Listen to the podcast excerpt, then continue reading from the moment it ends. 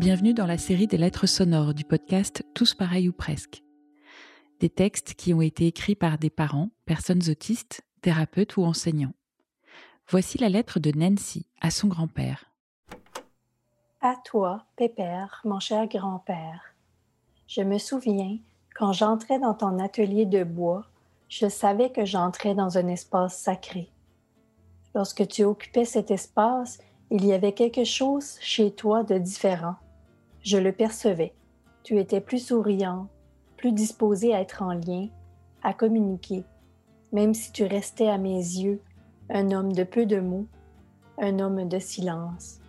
Tu travaillais à partir d'un matériau brut, celui du bois.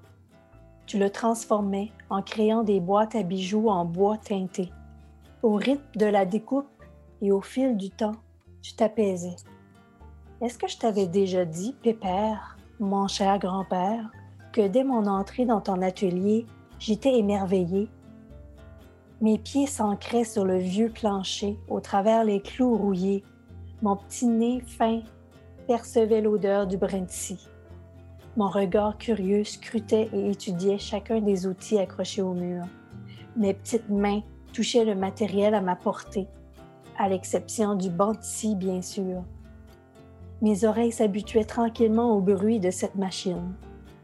Un son parfois en continu, parfois intermittent, mais toujours entrecoupant le bruit du silence. Mon regard finissait toujours par fixer le mouvement répétitif de la scie circulaire et j'y cherchais la constance.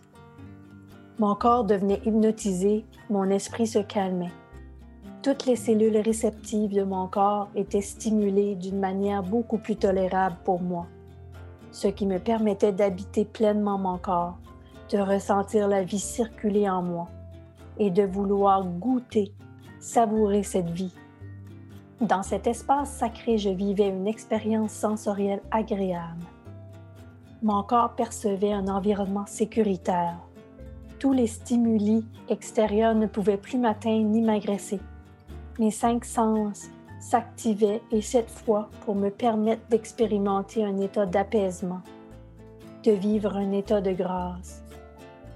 Au-delà de mon jeune âge, je savais reconnaître la beauté parce que je ressentais son essence à travers mes cinq sens. J'étais un enfant vivant avec une hypersensibilité et une hypersensorialité. Tu le savais, toi, Pépère, mon cher grand-père, que j'étais un enfant neuroatypique. Ta petite fille Nancy.